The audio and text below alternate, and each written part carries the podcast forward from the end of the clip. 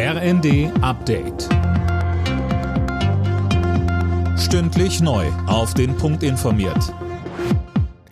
Ich bin Dirk Jostes. Guten Morgen. Oliver Bierhoff und der DFB gehen künftig getrennte Wege.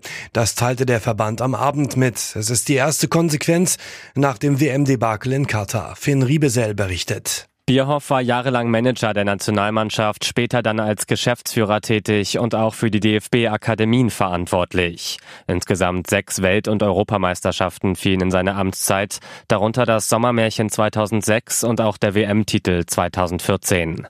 Sein Vertrag lief eigentlich noch bis 2024. Als Nachfolger werden bereits Ralf Rangnick und Matthias Sammer gehandelt.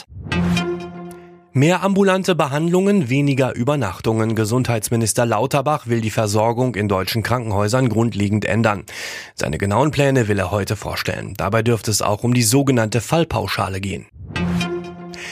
Ein Tag nach dem tödlichen Angriff auf eine Jugendliche in Illerkirchberg bei Ulm ist das Motiv noch völlig unklar. Der mutmaßliche Täter wurde festgenommen. Eine Schulfreundin der 14-Jährigen überlebte. Wolfgang Jürgens von der Polizei Ulm bei Welt TV. Das zweite Mädchen ist äh, durch den Angriff ebenfalls schwer verletzt worden. Wir gehen momentan äh, davon aus, dass ihre Verletzungen nicht lebensgefährlich sind. Sie ist allerdings im Krankenhaus, muss dort auch noch bleiben. Knapp drei Wochen nach ihrem Start ist die unbemannte Weltraumkapsel Orion auf dem Rückweg zur Erde. Sie hat sich dem Mond bis auf 130 Kilometer genähert und mehrere Manöver getestet.